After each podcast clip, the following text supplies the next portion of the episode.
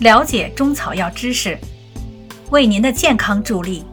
欢迎收听中药基本理论知识相关中草药单方讲解，在专辑《听听那些中草药》中。喜欢的听众欢迎收藏，方便您随时查阅。第四节，中药的分类二。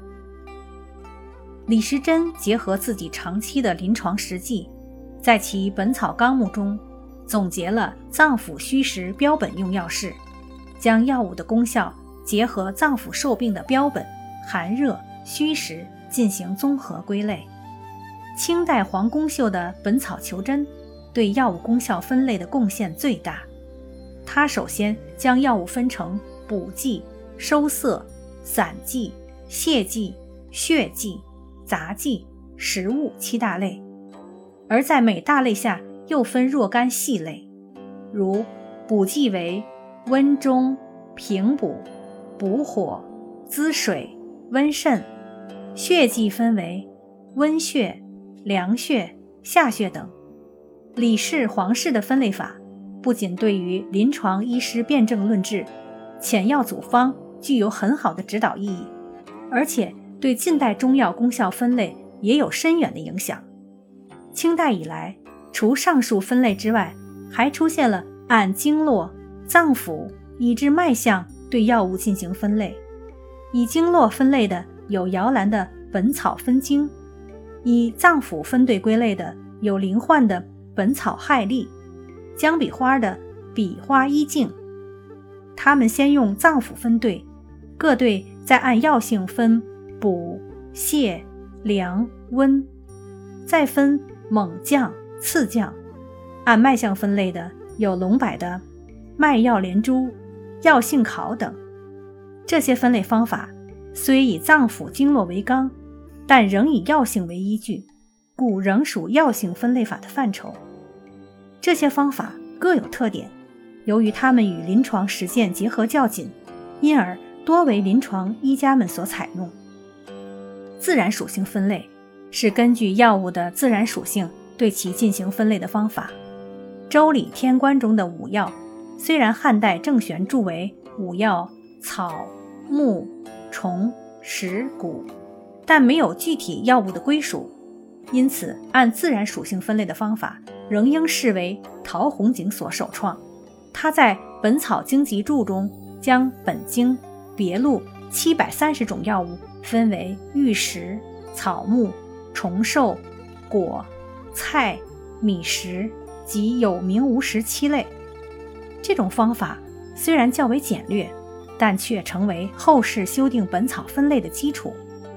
如唐代的新修本草、宋代的开宝本草、嘉佑本草、正类本草等综合性本草，都是以《本草经集注》的分类方法。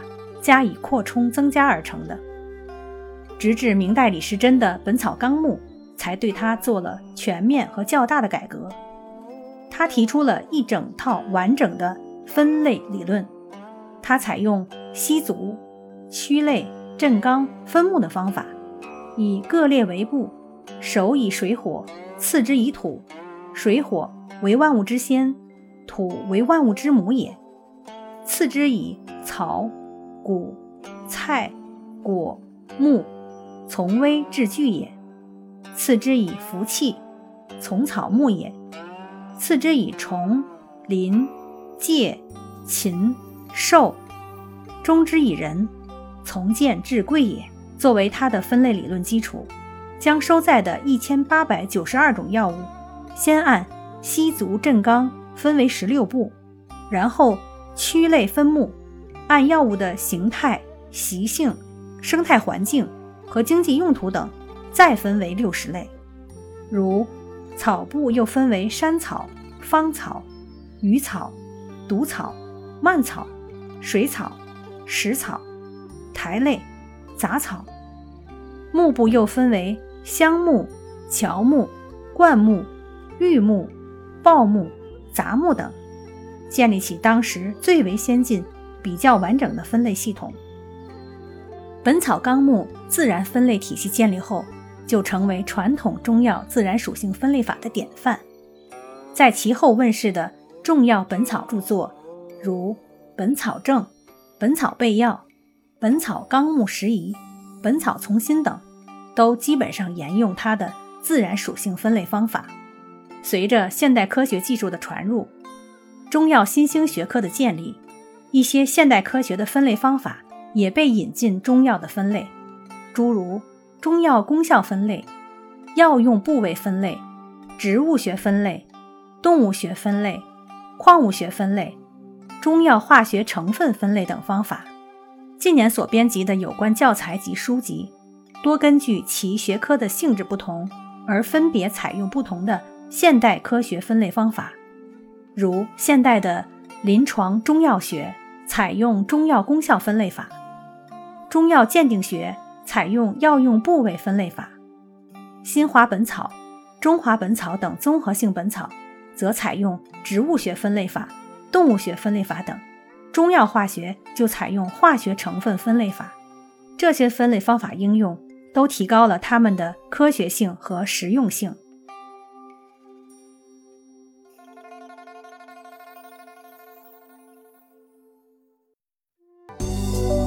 听众朋友，本集已播讲完毕，感谢您订阅专辑，下集再见。